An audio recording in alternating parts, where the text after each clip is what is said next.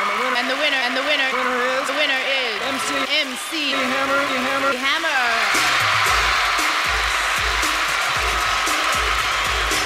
You can't touch this. You can't touch this. Bonjour à tous et bienvenue dans le talk de Jour de Galop en ce lundi 29 novembre euh, 2021, lendemain de grande réunion à Auteuil. C'était le dernier dimanche de la saison sur le programme de la butte euh, Mortemar, les derniers groupes, n'est-ce pas Christopher? Oui, oui, après on va passer à Pau et puis après on va pas s'ennuyer avec l'Angleterre et l'Irlande non plus. Oui, vous y étiez euh, dimanche et il y avait également l'Assemblée Générale des AQPS. Tout à fait, on revient en détail ce soir sur euh, cet événement. Ce soir dans, dans Jour de Galop. Alors c'est pas tout à fait d'ailleurs la dernière réunion euh, d'Auteuil, Adeline, puisque Auteuil court encore cette semaine. Oui, la dernière réunion aura lieu jeudi et après là on ferme les portes pour la pour l'hiver parce qu'il commence à faire sacrément froid. Il vaut mieux aller du côté de Cagnes et Pau Oui. pour avoir un peu de soleil. Comme disait euh, Jean-Luc Lagardère, nous irons cet hiver en Californie. Où est la Californie, Adrien? Californie française? Dans l'esprit de Lagardère? Eh bien, c'était, contrairement Oui. aux apparences, à Pau, et non pas euh, Non. à l'endroit où se court le prix de la Californie, Vraiment. puisque comment euh, était surnommé Cannes-sur-Mer? Allez-y. Oh, on voit la jeunesse là au pouvoir là, c'était la Floride. Voilà, donc il s'agissait d'envoyer des courses l'hiver à, Pau et à Cannes et ça re- reproduisait en quelque sorte la Californie et la Floride pendant l'hiver. L'idée c'est d'apporter un peu de soleil aux hommes et aux chevaux. Aujourd'hui, ces meetings, que ce soit en plein ou en obstacle, se sont bien installés l'hiver. Effectivement, on a l'habitude quand Paris ferme que euh, des meetings euh, aient lieu là-bas dans la partie sud de la France, au sud de la Loire. Alors aujourd'hui, on sera une émission un peu spéciale du fait de de, ces derniers groupes d'Auteuil et on va voir avec euh, Adrien, Christopher et, Adeline euh, autour de cette table, on va voir qui pour eux, euh, qu'est-ce qui a marqué cette année 2021 en obstacle. Donc 2021, la rétro-obstacle, c'est parti. Christopher, si je me tourne vers vous, ça n'est pas tout à fait un hasard puisque vous êtes le spécialiste de l'obstacle à jour de galop.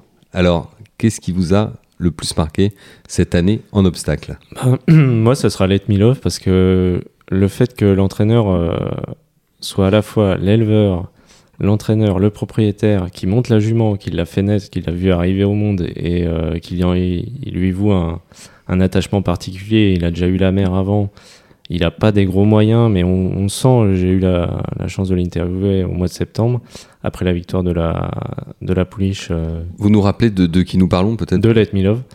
De Let Me Love et Et de William Menuet, oui. Merci. Euh, quand même le préciser.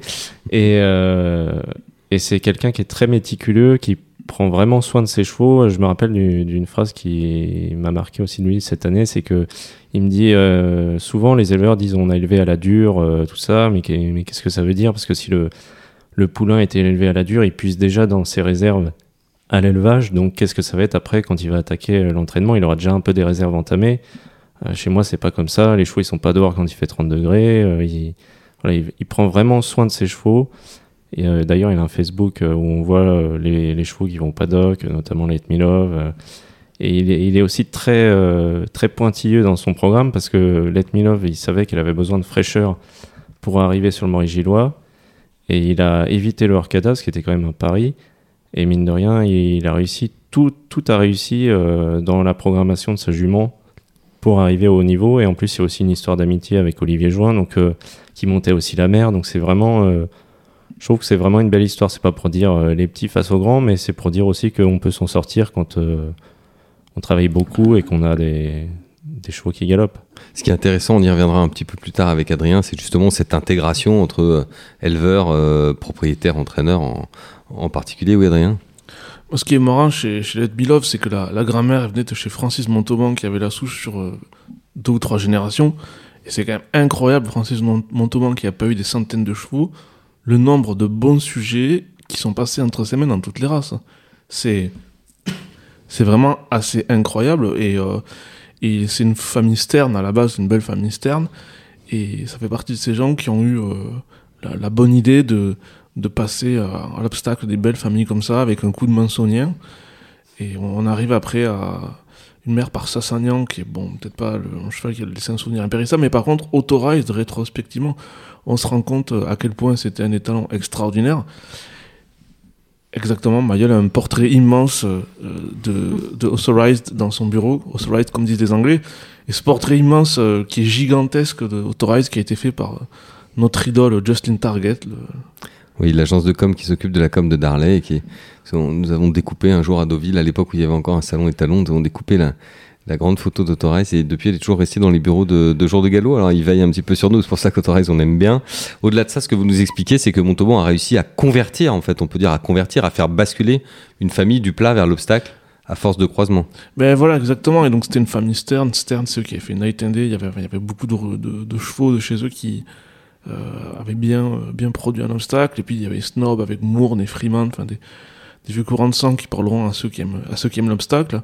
Et donc, euh, dernière anecdote, euh, euh, Authorized, il a, il a gagné le Racing Post Trophy, donc euh, un groupe 1 à deux ans, mais qui demande une certaine, une certaine tenue à cet âge-là. Oui, un peu comme on dirait notre critérium de Saint-Cloud, un peu. C'était un peu quais. Eh, Exactement, et, et c'est assez rigolo.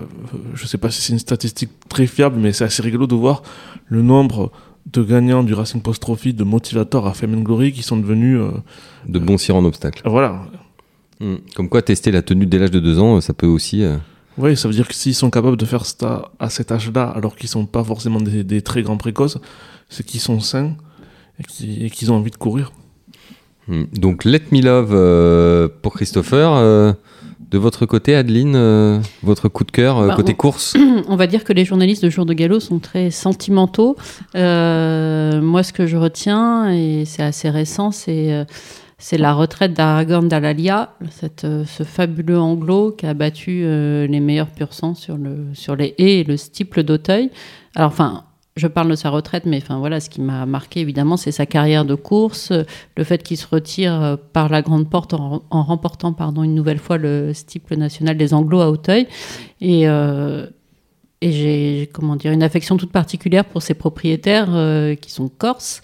Et le cheval d'ailleurs est né en Corse, Christophe André et Sophie euh, qui sont Christopher parlait d'attachement de William Menu à ses chevaux, alors eux, je pense que c'est c'est carrément, ils sont dingues euh, de leurs chevaux en général, d'Aragorn euh, en particulier. Il est même tatoué sur, sur l'avant-bras de sa propriétaire. Ah et oui, donc, ça, c'est- euh, voilà. Ça, c'est fort. donc le cheval, là, actuellement, il est à côté de Royan, au, au pré, chez, chez Michael Valverde, qui travaille beaucoup avec François Nicole, euh, parce qu'il voulait pas le rentrer tout de suite en Corse, parce qu'ils m'ont expliqué qu'il faisait pas très beau, qu'il pleuvait, qu'ils avaient pas envie qu'il ait les, les pieds dans la, dans la gadoue. Enfin, voilà. On, s'en prend à douter qu'il puisse faire plus moche en Corse que sur le continent, mais bon. Oui, voilà, le- mis un microclimat à Royan. Donc euh, voilà, c'est c'est une belle histoire parce que c'est un peu grâce à ce cheval-là qu'ils sont euh, rentrés dans les courses, en tout cas qu'ils ont connu euh, François Nicole, enfin qu'ils ont, enfin, jamais, je pense que Christophe André n'aurait rêvé aller à Auteuil, gagner à Auteuil. Et voilà, il a continué à, à investir, euh, enfin et à développer son élevage d'ailleurs parce qu'ils élèvent des chevaux là-bas. Voilà, enfin c'est c'est une belle histoire et je pense que c'est un cheval qui aura beaucoup marqué, enfin l'anglo-arabie en général, mais même euh, même les courses d'obstacles. Un cheval qui court jusqu'à 11 ans comme ça au meilleur niveau, c'est c'est beau à voir. Et maintenant, il a le droit à une retraite euh, bien méritée. Ça nous Avec fait, beaucoup de carottes, je sais. ça nous fait plaisir pour lui. Il va devenir orange. En fait, il va Oui. changer de. Ça, ça le rend aimable parce que bon, il est pas, c'est un peu grincheux quand même. Un peu grincheux, le papy. Adrien, votre coup de cœur cette année? Euh, ça va pas être très original, mais bon. C'est Docteur de Ballon parce que j'ai beaucoup d'amitié pour son entourage. Je trouve que c'est un cheval euh, qui, qui est assurément un, un très grand cheval, mais qui, qui, qui a demandé pas mal de patience et de, et de management à l'entraînement. Et c'est vrai qu'en en, en termes d'élevage, euh, je dirais, c'est, c'est Honeysuckle qui est quand même une jument euh, extraordinaire. J'avais parlé avec son, son, son éleveur en Angleterre, Monsieur Proctor, et, et qui, Je suis content que vous insistiez sur la dimension élevage parce que je me disais quand vous attaquiez par le Mais versant faut- course, c'est que vous vouliez pas nous parler d'élevage Oui, derrière. mais ne la mettez pas tout de suite au haut, quand même, cette pauvre Honeysuckle. Ah non, non, non, ben non, mais non, mais c'est, c'est assez marrant en fait. De, vous- lui, c'est un, c'est un, c'est une, c'est une bête étrange. Élever en Angleterre un sauteur pour sauter, c'est quand même pas courant. Et, et, et ce monsieur-là est quand même assez impressionnant. Il prenait le bateau pour faire saillir. euh, il prend toujours le bateau pour faire saillir en France. Euh, il- a, il a une vision assez nouvelle et peut-être plus à la française de l'élevage. Et euh, donc il alterne un petit peu parfois entre des étalons qui ont sauté un obstacle et, des chevaux classiques. Et Honeysuckle, voilà, c'est une vraie. Je veux dire, euh, si Soulamani n'était pas devenu talent d'obstacle, Soulamani Merlando, une famille un peu classique allemande, elle avait un papier euh, classiques de plat, comme un certain nombre de, de bons chevaux d'obstacles. Et, et c'est un, un- un gars assez passionnant, et c'est cette espèce de petit noyau d'éleveurs d'obstacles anglais qui sont ultra passionnés, qui, sont, qui, qui, ont l'obstacle au, au cœur. Et c'est vrai que c'est, leur, euh, leur bagarre est belle à voir, parce qu'ils essayent de un petit peu forcer la main des entraîneurs anglais pour les, les, les, les faire débuter les chevaux plus tôt, à 3 ans, enfin comme nous, les faire courir plus tôt. On voit que ce- cette, euh, cette, ce biais-là a été pris par les Irlandais avec les point-to-point de jeunes chevaux. Et les entraîneurs anglais sont vent debout. Ils sont en train de dire non, c'est pas possible, on peut pas le faire. Et malgré vouloir prouver que les Français et dans une certaine mesure les Irlandais amènent les chevaux plutôt aux courses et que ça a un effet bénéfique sur la sélection et sur la carrière des chevaux, les entraîneurs anglais, du moins parmi les, plus influents, c'est Niet. Et pour l'instant, la section obstacle de la Bietche, donc du syndicat des éleveurs là-bas, se bat pour aller dans ce sens-là et fait face à des résistances énormes. Oui, en même temps, les entraîneurs, euh, Christopher, vous les connaissez bien, parce que vous les voyez tous les ans à Cheltenham. Ils ont quand même des résultats qui parlent euh, pour eux en Angleterre. Pas... Après, euh, c'est vrai que la plupart, ils récupèrent quand même. Quand on voit le livret que fournit Paul Nichols à, tous les gens, aux propriétaires ou éleveurs qui viennent chez lui, un, livret énorme en début de saison avec tous les chevaux à l'entraînement. Une saison, je m'étais amusé à regarder combien il y avait. Il y avait à peu près 70% de FR. Euh, mais beaucoup de. FR aussi sur, les, sur lesquels les travaux ont déjà été faits, le dressage a déjà été fait. Donc après, il faut juste que la méthode convienne au cheval, parce qu'on sait que par exemple des chevaux un peu électriques euh, chez Paul Nichols, ça, ça peut être compliqué.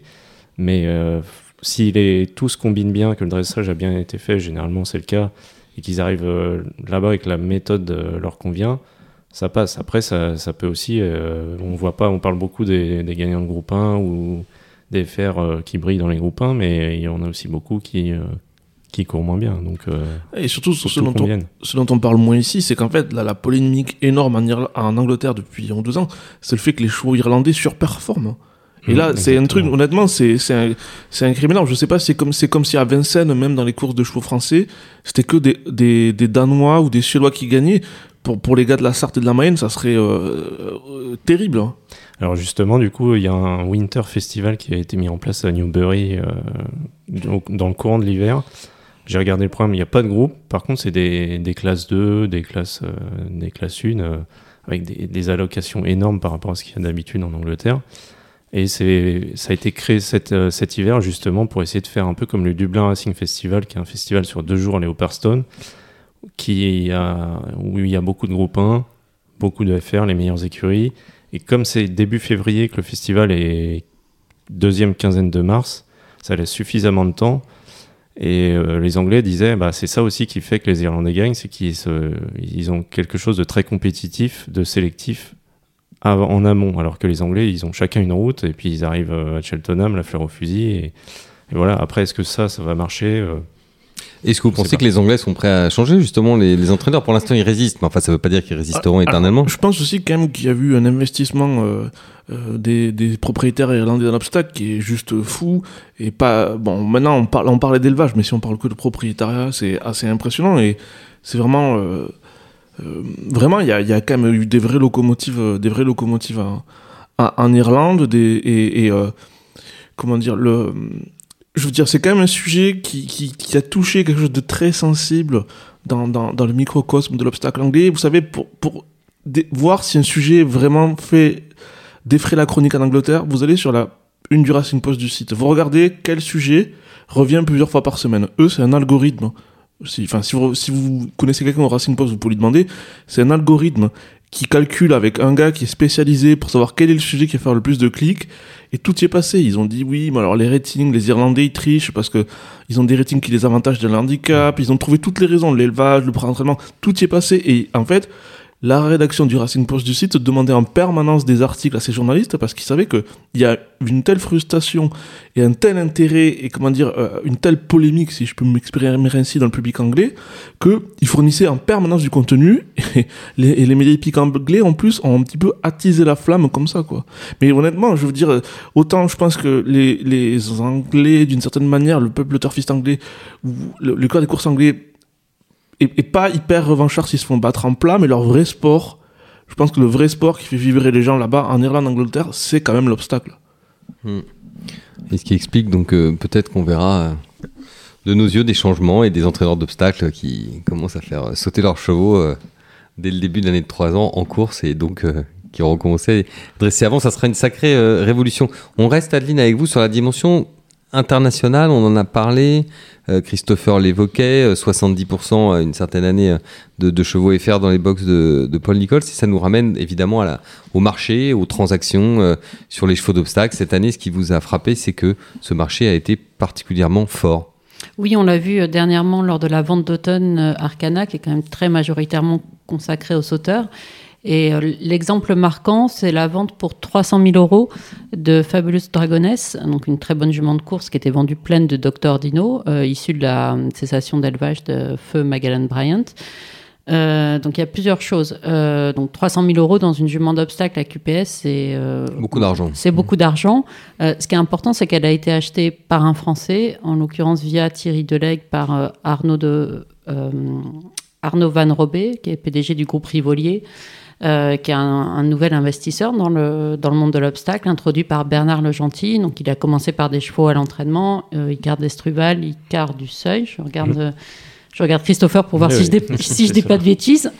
donc il se lance, euh, il se lance dans l'élevage et donc avec manifestement des ambitions très élevées vu le vu le type de jument avec lequel il débute. Et euh, ce qui est aussi intéressant, c'est que le sous-enchérisseur, c'était pas un Anglais, c'était pas un Irlandais, c'était Thierry Cyprès, un autre euh, éleveur euh, bien français. Donc on voit là que les, que les éleveurs d'obstacles se sont professionnalisés. Enfin, je dis pas ça méchamment, mais il y, a- vraiment depuis euh, 10-15 ans, et d'ailleurs je vais, je vais m'intéresser à ce sujet un peu plus tard dans la semaine dans, dans JDG, il y a eu une, voilà, une professionnalisation euh, de, ce, secteur. Euh, et donc, ils investissent plus dans des bonnes femelles, enfin, dans des bonnes juments euh, ou pouliches sortant de l'entraînement. Donc, à ce sujet, Arcana m'a donné quelques chiffres concernant l'export des, sauteurs, parce que là, on a parlé de, des effectifs pléthoriques de Paul Nichols en, chevaux français. Mais alors, ce qui est assez marrant, c'est que là, en 2021, en tout cas, la seule catégorie où les Français ont acheté plus que les Anglais, aux, aux ventes publiques, enfin aux ventes Arcana en l'occurrence, c'est la catégorie des juments. C'est-à-dire que 54%, voilà, 54% des juments vendus vont rester en France, alors que, par exemple, sur le secteur des yearlings, on n'est qu'à 31%. Donc, en gros... euh, Ce qui veut dire gros, que les, les producteurs réinvestissent, pour pouvoir continuer à euh, fournir. et euh, réinvestissent, on peut dire, euh, assez massivement. Et c'est pas le. Enfin, Fabulous d'Argonès, c'est évidemment une espèce de porte-drapeau, mais on a vu aussi des éleveurs qu'on connaissait jusqu'alors qu'en plat. Euh, par exemple, la Lamotte Ray Consignment, Lucie Lamotte et Gwenaëlle Monneray, qui, ont acquis une- la sœur de Sreligan, qui s'appelle Sreliga, pour 80 000 euros, pour se lancer, enfin, en tout cas, pour acquérir une première. euh, une première jument d'obstacle. Donc voilà, enfin, le- le- l'obstacle, c'est- en tout cas, c'est plus du tout le parent pauvre des, des ventes publiques, parce que c'était pas forcément dans leur culture à la base, il y a 10 ans en tout cas. Adrien J'ai j'ai deux anecdotes au sujet de, de, de Fabulous Dragoness. La première, c'est ce qui est top pour l'obstacle, c'est que ce monsieur Van Robé, c'est, euh, il le fait par pure passion. Si j'ai bien compris, enfin, je, ça serait à voir avec lui, mais je, selon mes informations, c'est quelqu'un qui a pas d'ambition commerciale. euh, il veut, il veut, il aime les chevaux, voilà. il- C'est quelqu'un qui aime la nature et qui, qui a envie de se faire plaisir. Et Dieu sait qu'on a besoin de ça pour l'obstacle français, des gens qui, qui font ça par passion. Et l'autre truc rigolo, c'est que c'est que qu'une jument AQPS fasse prix-là, c'est quand même assez beau et qu'on on voit à quel point les AQPS ont, ont évolué euh, politiquement et dans l'importance qu'ils ont pris. Et pour l'anecdote, je suis retombé par hasard sur la, la fiche étalon d'un cheval qui s'appelait Cranberry, qui était étalon à Cercy-la-Tour euh, il y a 30 ou 40 ans. Et les n'était pas nés, enfin surtout moi d'ailleurs. il, est né, il était né en 68, ce cheval-là. Et donc, ce cheval-là, il était étalon à QPS. Et les, les, les AQPS étaient tellement ostracisés à cette époque-là qu'ils n'avaient pas le droit de saillir de juments pur sang. Donc, il devait faire 6 juments par an. Croisement AQPS sur AQPS. C'est une, une histoire. un- Oh, d'ailleurs, je pense qu'à l'époque, on disait demi-sang. La QPS devait pas Ah bah là, il y avait- exister en tant que telle. si. J'ai la fiche devant moi, il y a marqué celle français, point AQPS. Ah, il y avait quand même la mention AQPS. Mais le- en tout cas, Derrière le steelbook n'existait pas. Ah oui, voilà, e- exactement. Et ça, donc, c'est assez incroyable aujourd'hui, le- le- le- l'obstacle, le, le- la- le poids politique qu'ils ont pris et comment ils ont quand même euh, habilement euh, mené leur barque et, et super, que ce soit sur le plan commercial ou sur le plan politique, c'est quand même ça aussi l'immense réussite de l'obstacle en France. Et de là à ce qu'on voit des AQPS dans des groupes en plat, il n'y a pas. Il n'y a pas des kilomètres, hein. un peu de teasing pour le journal du soir. Ça, c'était, ça, c'était une annonce euh, hier à l'Assemblée des AQPS. Hein, Christopher, vous nous avez préparé un article pour l'édition de Après, daté mardi euh, 30 novembre. Là, il y a des petits, des petits scoops là qui se, qui se baladent. après euh, de là à ce que ça soit voté, entériné, euh, c'est à voir, mais euh, France Gallo est visiblement pas contre d'ouvrir les courses euh, de groupe euh, à- sur 2800 mètres et plus euh, aux AQPS. Oui, pour renforcer, euh, on sait que les rangs des stayers sont un peu clairsemés. Dans ces belles épreuves, il n'y a pas toujours Voilà. énormément de partants. Et le fait d'ouvrir aux AQPS, hein, par exemple un prix du cadran, ça serait effectivement une manière de faire venir des nouveaux candidats et donc d'élargir également les. Après, il faudrait pas non plus que ça grignote les partants en obstacle parce que Mais non, on peut faire les deux. Enfin, Nikita Duberlet, je pense qu'elle avait dû courir le cadran et, Et et également. euh, grande- un grand prix d'automne. Oui, enfin, comme en son temps, Nononito ou Oui, comme oui. encore euh, il y a plus longtemps C'est le notre paillon. ami Jean Lesbord qui, je pense, avec ses Bayolidan, Bayonnet et tout ça, enfin, il, il gagnait régulièrement, euh, ou Boyatino peut-être aussi, Oui. Euh, il gagnait ré- re- régulièrement pardon, les Royal Oak et une grande course de haie d'Auteuil par-ci Donc un, un marché très puissant, mais on est habitué à ce que les exports euh, précisément soient, soient assez forts, hein, puisque les Anglais, les Irlandais, et surtout les Anglais, mais les Irlandais aussi un peu, venaient faire leur marché régulièrement en France. Donc là, la nouveauté, c'est que ce marché, il est soutenu en fait par des investisseurs français, par un phénomène probablement de réinvestissement plus que d'investissement. Oui, comme je vous disais, le, voilà, c'est vraiment les juments, c'est la seule catégorie où les achats français sont majoritaires, puisqu'ils sont, de, enfin, en tout cas cette année, ils s'élèvent à, à 54%. Alors évidemment, faut pas se leurrer. Le reste, les fall, les yearling et les stores, euh, ben, majoritairement, enfin c'est pas, il n'y a, pas un delta énorme, mais ça part quand même euh, à l'étranger, enfin en, en Angleterre et en Irlande. Et après, en plus, euh, il y a aussi des juments qui sont exportés de plus en plus parce qu'en regardant les courses euh, anglaises de groupe, ça m'arrive très souvent de voir, euh, de regarder un peu ce qu'il y a derrière au niveau maternel et on retrouve souvent des, des juments françaises à la base de- d'un Ah oui, oui. bon cheval irlandais. Ou Oui, bon j'ai précisé que, enfin voilà, 54% des juments vendus, euh, enfin des juments d'obstacles vendus par Arcana cette année étaient destinés au marché français. Ça veut dire que 46% sont partis. euh, Oui, ce qui est En quand même, Angleterre, ce qui est quand même beaucoup aussi. Quand, quand vous posez la question aux gens qui vendent des chevaux d'obstacles, euh, parce que enfin, en Irlande, parce qu'il y a quand même il y a pas d'éleveurs propriétaires là-bas, les gens qui élèvent des chevaux d'obstacles, c'est pour les vendre, les revendre et les re-revendre. Euh, S'il y a du FR, du caractère gras français dans une page de catalogue, ça fait une survaleur aux ventes. D'accord. Donc ils sont très intéressés par nos souches, ne serait-ce que pour cette, euh, pour Voilà, cette motivation performance. commerciale. Oui, voilà. Et la valeur de nos groupes. en Ben, fait. voilà, c'est ça. Mais en plus, des fois, c'est un peu risible parce qu'en fait, des fois, il y a des origines euh, qui sont FR où il y a un peu de perform- performance en obstacle, mais qui ont rien d'une famille d'obstacles. Mais la présence, donc ces, fausses souches françaises d'obstacles ont aussi une valeur commerciale, ne serait-ce que, par la présence du label FR. Vive les FR. Alors justement, on va revenir au FR, on va revenir à la France. Euh, Adrien, vous, ce qui vous a frappé, on l'avait très légèrement évoqué euh, tout à l'heure avec Let Me Love, ce qui vous a frappé, c'est l'intégration économique entre euh, entraîneurs, éleveurs et propriétaires en obstacle. C'est une des choses assez particulières de la discipline. Oui, absolument. Et c'est vrai que récemment, euh, quand on, euh, on- a publié dans nos colonnes le, fait que Grégory Vert et, son épouse s'installaient en Normandie, ils ont- il a bien expliqué que il a bien expliqué que c'était avec le soutien de François Nicole. Donc j'ai le sentiment que François Nicole, euh, il a envie de jouer le jeu de l'élevage, même s'il le joue déjà. Et c'est vrai que moi, il y a une chose que j'aime bien dans, dans les statistiques, c'est les, victoires par partant, que ce soit pour un étalon, un entraîneur ou un éleveur. Je trouve que c'est assez révélateur parce que c'est pour un entraîneur, ça veut dire qu'il est capable de faire gagner euh, le bon comme le moins bon, les victoires par partant. Et pour un éleveur, ça veut dire qu'il n'y a pas beaucoup de déchets quoi, quand il a beaucoup de victoires par partant. Et c'est vrai qu'en France, si vous prenez les éleveurs qui ont une certaine taille, qui ont, qui ont plus de 10 partants, l'éleveur qui a le taux de victoire par partant le plus élevé, c'est Benoît Gaber avec 36%. C'est quand même, ça veut dire qu'il gagne une course sur trois, c'est voire plus, c'est c'est vraiment beaucoup. Et en deuxième position, c'est Guillaume Macaire. Guillaume Ah, Macaire. Palmier Racing. la- la Non, non, en tant non qu'éleveur, c'est Guillaume Macaire. 35% euh, à la gagne, un obstacle cette année en tant qu'éleveur, avec principalement des produits de Capgard. Donc, euh, je pense qu'il y a peut-être des parts de Capgard qui l'utilisent. Mais c'est- assez rigolo de voir que dans le top 10 des, des, propriétaires euh, d'obstacles en France, donc il y a euh, en 3 Saint-Voir, euh, Saint-Voir qui un centre d'entraînement, en 4 Palmier Racing, donc Monsieur Macaire, en 5 François Nicole, Et en 10, Arnaud Chaillet-Chaillet. Donc il y a quatre entraîneurs dans le top 10 des propriétaires français. On sait pas, on n'en est pas à la situation du trou, mais je veux dire, ça serait assez improbable de trouver un entraîneur de plat dans le top 10. euh, Mais justement, comment expliquer cette, euh, cette différence entre, la, euh, entre le plat et l'obstacle sur cette configuration là de... Ben, je, je pense que déjà, il y a le, la valeur ajoutée de l'entraîneur qui, est assez, qui, a- qui est assez énorme en obstacle, et le, cercle vertueux, ou quand c'est bonne maison, bon jockey, etc., ben, leur impact, il est quand même considérable. Donc, quand Non, vous- mais je, ça, enfin, c'était pas vraiment ma question. Je voulais savoir. explique, oui, c'est pas ce qui explique. je voulais savoir pourquoi on a beaucoup plus d'entraîneurs euh, d'obstacles qui sont propriétaires de euh, d'une certaine partie de leur effectif, même assez importante, alors qu'en place, c'est quand même. On sait qu'il y a quelques profils qui, qui sont propriétaires de la majorité de leur effectif, mais en tout cas pas les têtes de liste. Enfin, je pense pas qu'André Fabre ait beaucoup de. Et Jean-Claude Rouget, à chaque fois qu'on l'interroge, il nous explique que la première chose qu'il dit à un jeune entraîneur qui veut s'installer, c'est surtout pas de chevaux personnels. Ben, je pense qu'en fait, du coup, je, j'avance un petit peu dans un terrain euh, hasardeux, mais à mon avis, On va vous aider. merci.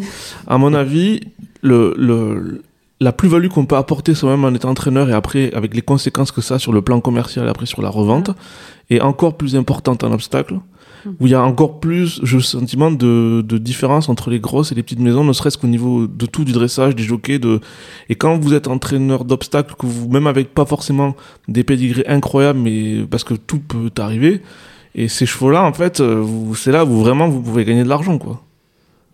Donc de surcroît, si vous les avez élevés euh, avec des, des saillies que- qui vous sont revenus parce que vous avez entraîné le, et fait briller le père, euh, vous les récupérez à l'entraînement, vous les mettez en valeur et vous les vendez assez cher, enfin c'est tout, c'est tout bénef. Mais indirectement, il y a quand même la question du manque de profondeur du propriétariat. Ah, ça, Parce que s'il y, avait- s'il y avait des centaines de propriétaires qui étaient tous avides d'avoir les meilleurs chevaux, je pense pas que les entraîneurs resteraient copropriétaires de leurs chevaux. Mais ex- exactement, et ça, c'est pour moi, c'est quand même le, le- vraiment la chose que qui est un peu, je trouve, euh, une des choses qui sont un petit peu préoccupantes pour l'avenir de l'obstacle français, c'est que je pense que les gens qui sont passionnés par l'obstacle, c'est vraiment voilà des, des, des, sportsmen, des gens qui qui connaissent les chevaux, qui c'est des gens des, des ruraux souvent. Enfin, c'est des gens qui ont ça co- comme une, une passion dans le sang et qui changeraient pour rien au monde.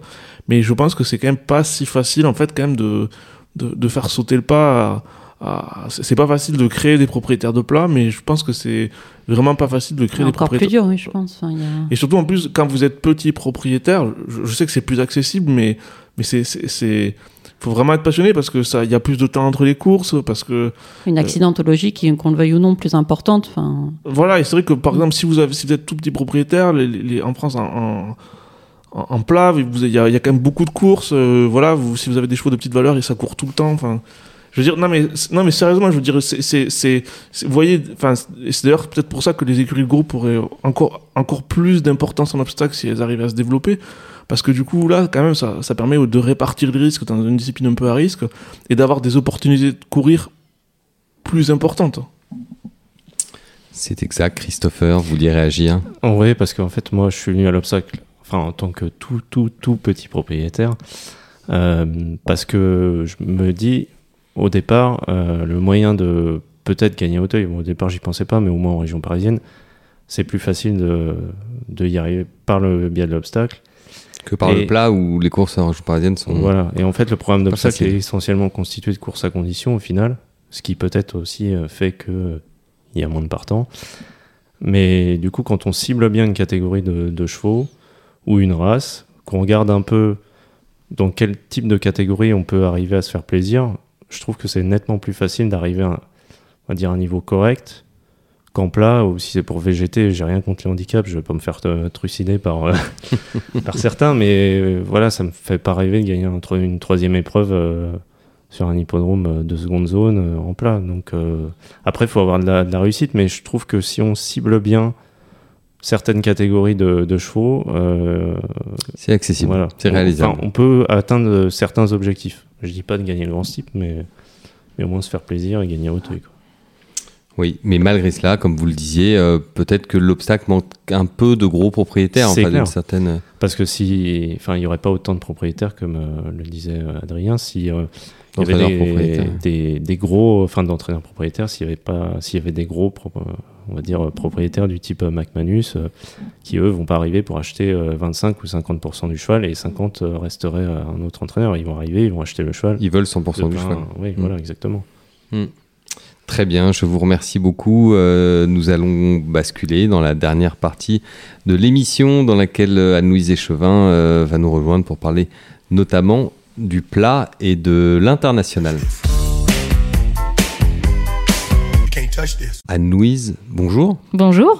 Vous nous avez rejoint euh, dans le studio pour évoquer, après cette longue euh, séquence obstacle, pour évoquer un peu le plat et en particulier la grande course qui avait lieu hier au Japon, Japan Cup. La Japan Cup. Donc, Vous euh, l'avez regardé en direct Anne-Louise?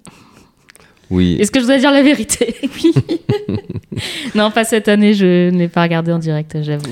et ça veut dire que vous pensiez que Grand Glory n'était pas capable de gagner pour ne pas avoir mis votre réveil et...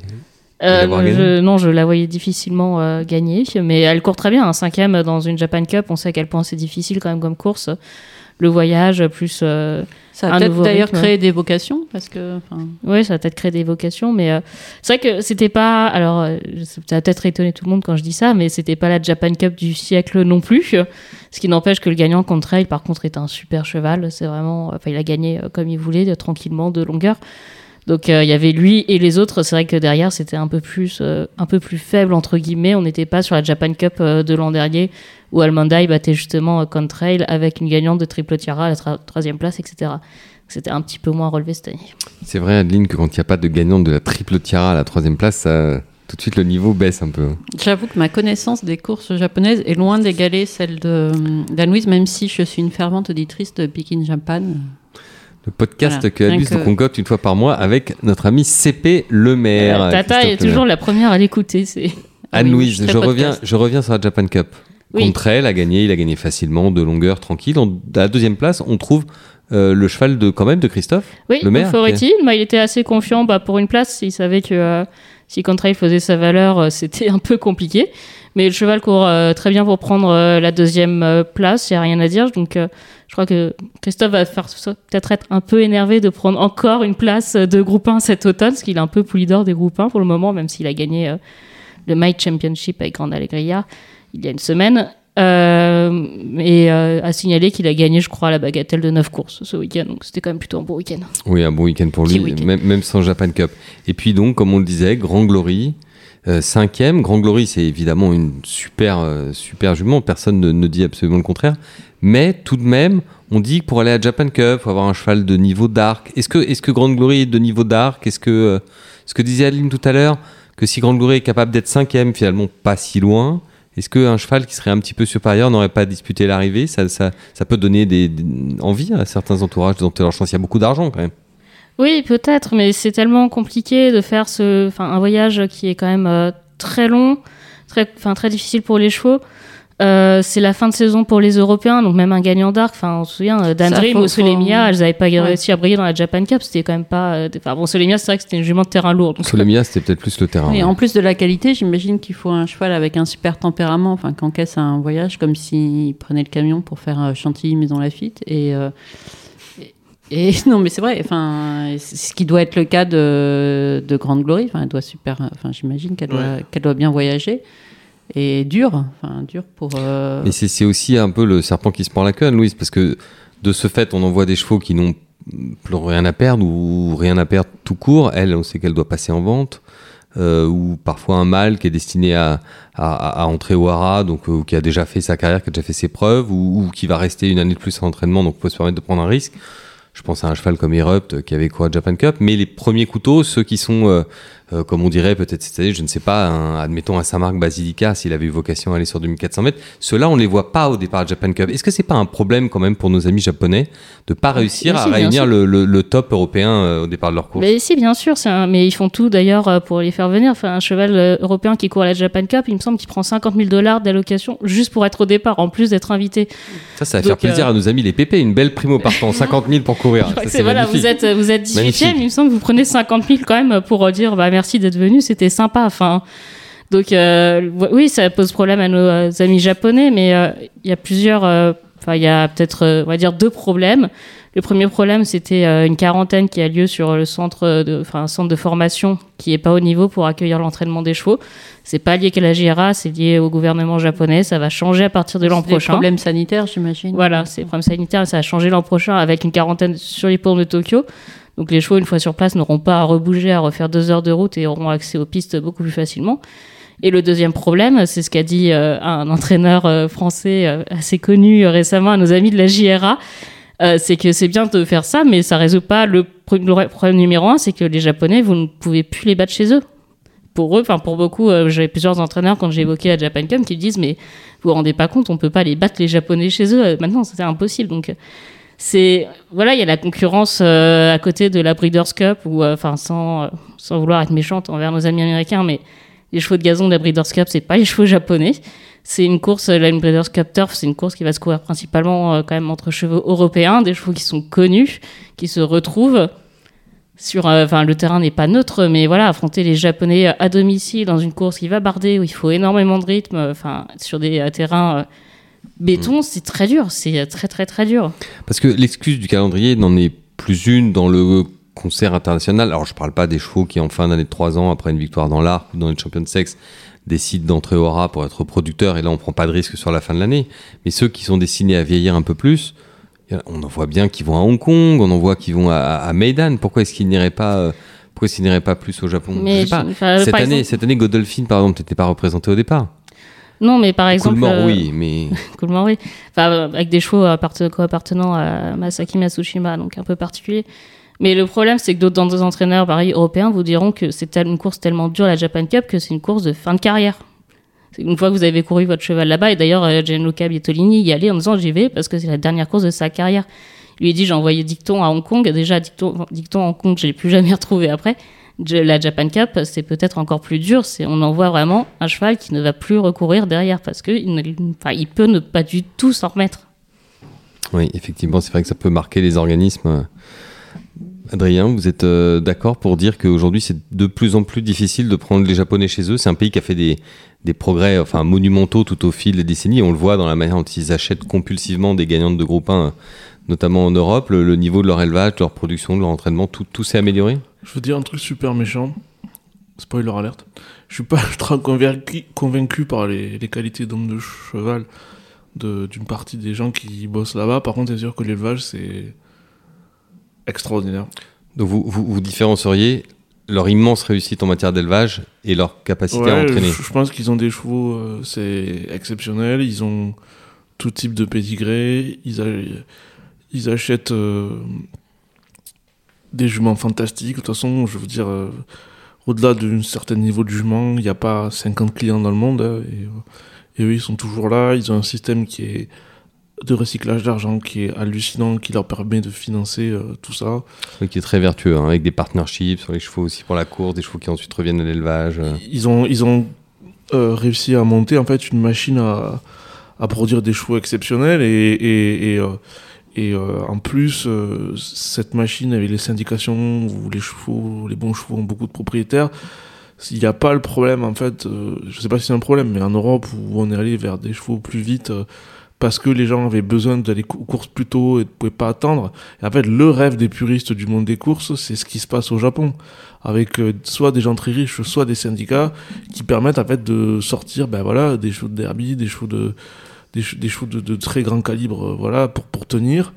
Et euh, je veux dire, ils ont, on faut quand même leur reconnaître une grande chose, c'est d'avoir préservé la la compétition épique dans sa forme la plus pure, telle que telle qu'elle était par le passé euh, en Europe. Et rien que pour ça, je trouve que c'est quand même euh, ça, ça a quand même euh, une classe énorme. Et je que les gens qui connaissent euh, qui connaissent enfin les, les frères Yoshida et, et, et c'est enfin en plus c'est des gens a priori assez respectueux avec leur personnel. Enfin voilà, c'est Anne-Louise, je vois, là, tout- depuis tout à l'heure, vous êtes toute rouge, là. Vous êtes, euh, Adrien vous a choqué, alors dites-nous si vous a Non, choqué. non, non, Adrien m'a pas choqué. Alors, euh, sur euh, le niveau euh, homme de cheval euh, des Japonais, peuvent- je, je, je sais même pas si j'ai envie de débattre en fait sur le sujet. Je trouve que c'est un peu dur.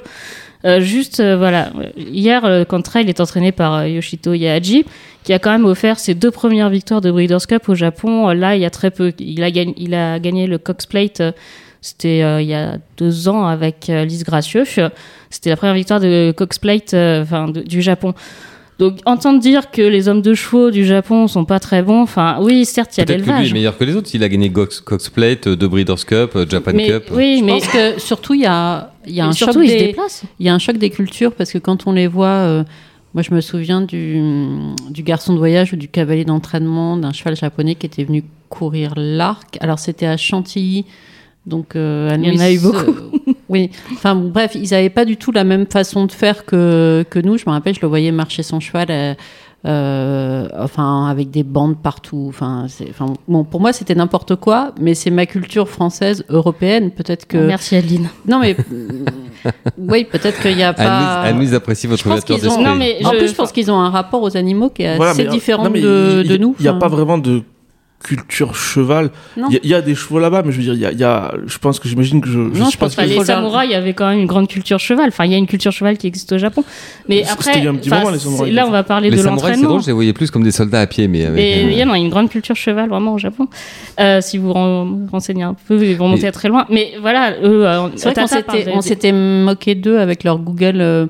Euh, euh, les Google, Glass, euh, enfin, on s'est pas tous moqués d'eux, mais bon. Voilà, ils, non, se- ils non, bon, pas alors, utilisent, je euh, m'étais moqué d'eux avec genre ah, ils ont besoin de ils ont besoin de lunettes pour savoir à quelle heure ils vont mais bah, pourquoi pas oui non oui mais, si vous utilisez euh, des, des outils technologiques comme on utilise aussi maintenant en France, je pense à Rioneo, c'est un peu la même chose. Mm. Mais c'est vrai que eux, ils entraînent avec, euh, enfin comme comme tu dis, beaucoup de bandes, mais sur des sur des pistes en wood chip où ils travaillent en fractionné, sur des, enfin c'est beaucoup plus dur. Alain Droyer Dupré, par exemple, a dit que pour lui, l'exemple japonais américain n'est pas forcément celui à suivre. Ensuite, sur la façon de, de monter, euh, sur la façon d'entraîner, dans ton celui interview. sur la façon d'entraîner. Non, non, il disait que quand on allait courir aux États-Unis une Breeders' Cup, euh, il fallait pas suivre. euh, La manière de faire des Américains. voilà, il fallait pas aller devant méchant comme. euh, Chacun comme- doit garder c'est un peu sa typicité culturelle. Exactement. Hmm. Je, Mais- je veux pas lui faire dire des choses qu'il n'a pas dit. Pardon, excusez-moi Alain. Euh, ensuite, euh, oui, sur le côté culturel, euh, c'est vrai que enfin, j'entends beaucoup dire que Yutaka Take est une pompe à vélo. Bon, il a quand même gagné groupe 1 en France. Personne n'a dit que Yutaka était une pompe à Mais vélo. Déjà, personne côté- ne dit que Ou alors, est une ou pompe alors à on vélo. avait bu.